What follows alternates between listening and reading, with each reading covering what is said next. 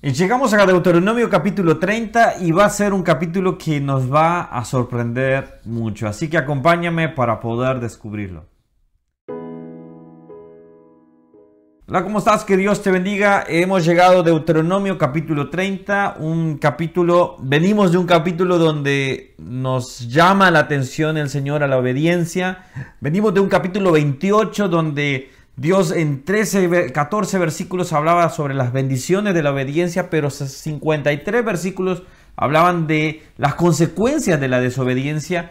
Y Dios sigue este tema recalcándolo acá un poco más. Pero escucha con atención y quiero que tomes tu Biblia, te tomes un momento, puedes ponerle pausa en este instante. Bueno, ya tomaste tu Biblia, espero que haya sido así. Y escucha bien con atención. Yo quiero que leas conmigo, porque esto es impresionante. A mí me encantó y quiero que lo voy a dejar este, este capítulo eh, dentro de esos capítulos que me, me van ah, impactando realmente. Escucha con mucha atención. Versículo 1, vamos a leer unos cuantos versículos, así que acompáñame con tu Biblia.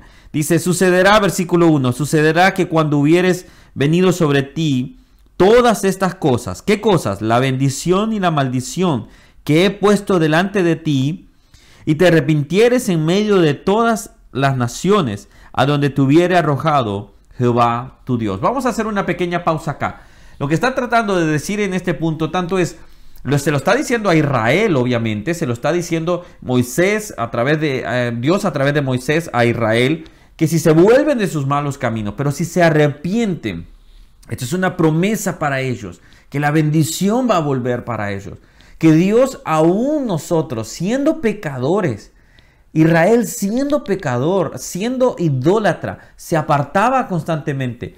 Él tenía misericordia de ellos. Es lo mismo que sucede para nosotros.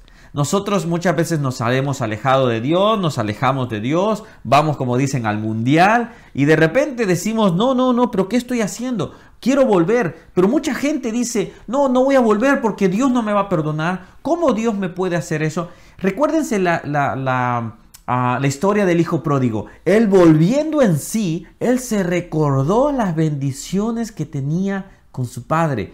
Quiero llamarte a ti en este momento. Recuerda las bendiciones de tu Padre Dios sobre tu vida y vuelve a los caminos de Él. Esta es la misericordia de Dios. Esto es lo que le decía el día de ayer que contestaba en el video.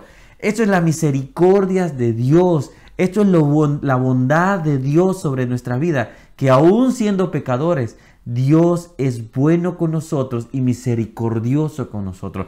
Esto es impresionante. Solo en este versículo ya tenemos mucho de qué hablar. Pero sigamos un poquito adelante. Y miren, y acá está la clave. Y en el versículo 10 lo vamos a volver a leer. Y te convirtieres. ¿Qué tenemos que hacer? Nos debemos convertir. Hay gente que se burla diciendo, ¿en qué te vas a convertir? Me voy a convertir de mis malos caminos, díganle claramente. Me convierto del viejo yo soy, del hombre pecador, en la obra que Dios quiere hacerme. Me encantó esta frase, la, la fe es aquello que nosotros creemos en Dios que puede hacer en nosotros para la salvación. Eso es fe.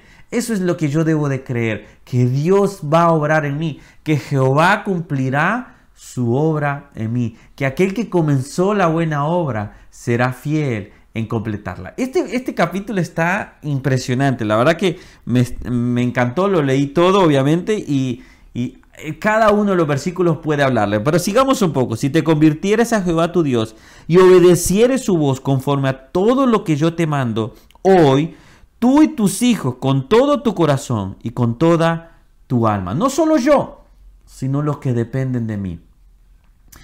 Para los padres, no solo depende tu vida. Hay otros que te están siguiendo. Y si tú no les muestras el camino de Dios, entonces ¿hacia dónde irán tus hijos? Sigamos avanzando. Dice versículo 4, aún cuando tú, eh, aun cuando tus desterrados estuvieren en las partes más lejanas que hay debajo del cielo, de allí te recogerá Jehová tu Dios y de allá te tomará.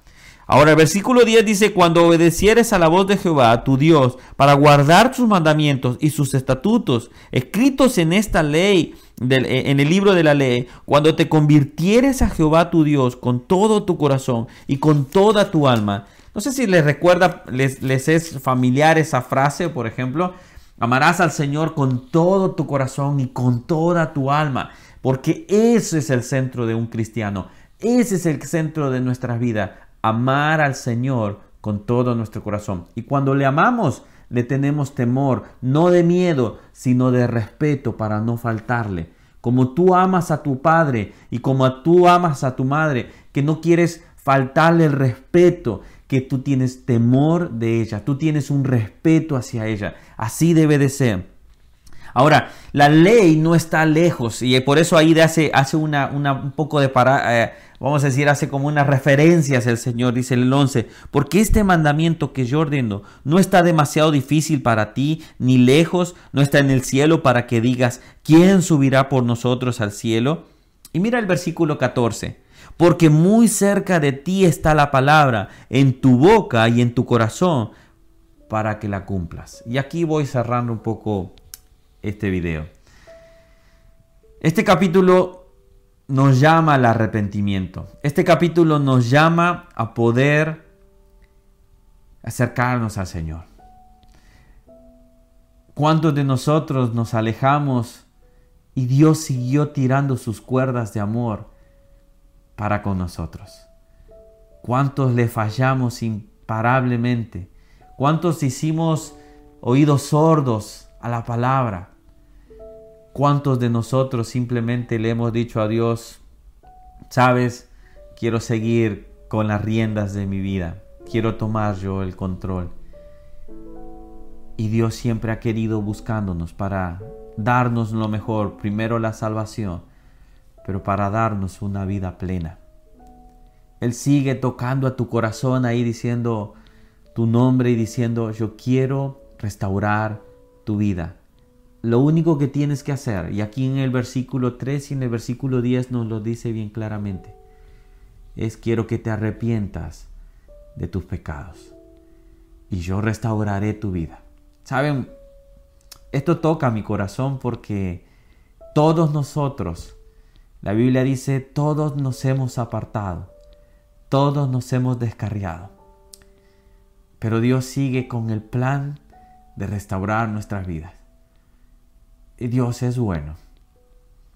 Dios es misericordioso. Si tú estás viendo este video y tú estás sintiendo en tu corazón que Dios está hablando a tu vida, entonces este es el momento de decirle, Señor, pone en mi boca y en mi corazón tu ley, Señor, para que yo pueda apartarme, para que ella sea como un espejo, recuérdate el día de ayer, como un espejo, que yo cada vez que yo quiera ver mis imperfecciones, voy a la palabra de Dios, voy a ella, me miro a mí mismo y me doy cuenta quizás cuánto me estoy acercando o cuánto necesito mejorar.